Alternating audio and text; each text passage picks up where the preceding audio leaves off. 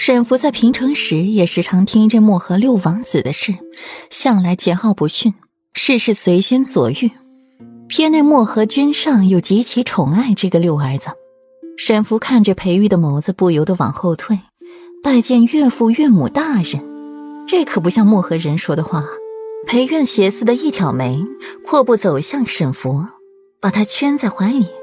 唇瓣紧贴着沈福的耳廓，如一条冰凉的毒蛇，正慢慢的缠上了沈福的脖子，令人心底生寒。裴韵嗓音暗哑：“博儿，你信不信？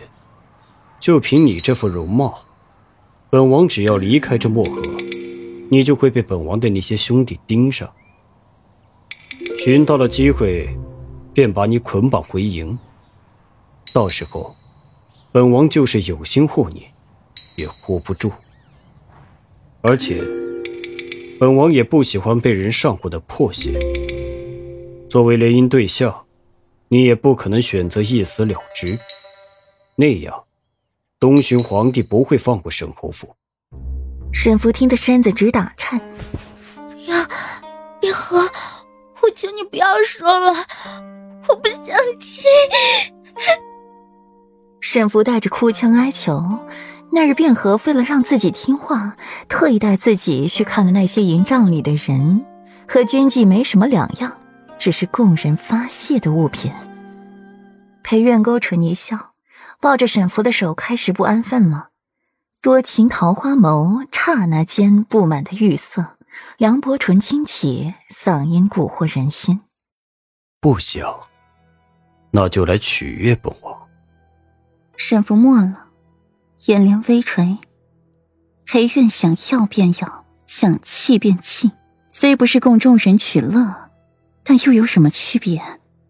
他是恩客，我是继子，被他包养下来的继子。福儿，你要乖。裴苑桃花眸渐变，看着沈福的无动于衷，眸子渐渐的黑了。说话也掺杂一丝冷意在里边外面寒气逼人，屋内一片春意，风光无限。事后，裴苑看了眼身侧的女神，眼足的舔了舔唇角，桃花眸逐渐幽深，手指轻敲着沈福光滑的肩头。时至今日，他都没有想明白裴玉为何要救自己，为何不带自己回裴王府，却带自己来了至漠河。做了备受漠河君上宠爱的六王子。天机阁中，裴玉抿着茶水，墨眸逐渐幽深，指腹轻轻的敲着茶身，想着裴月要回来了。楚君，轻饶回来了。阮青瑶单膝跪地，一袭紧身的浅紫色下衣，完美的勾勒出了阮青瑶火辣辣的身材，令人眼热。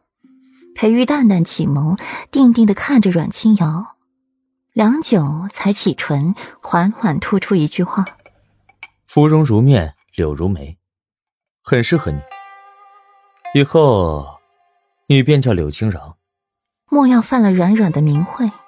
柳青瑶美眸扬起了一抹笑意，当即磕了头，欣喜满满道：“青柔，多谢主君赐名。”得了主君赐名，这是主君对自己的肯定和喜欢。柳青瑶美眸含笑，深情注视着裴玉，抿着唇，一脸娇羞状。得知事情缘由真相的薄荷抖动着肩膀憋笑。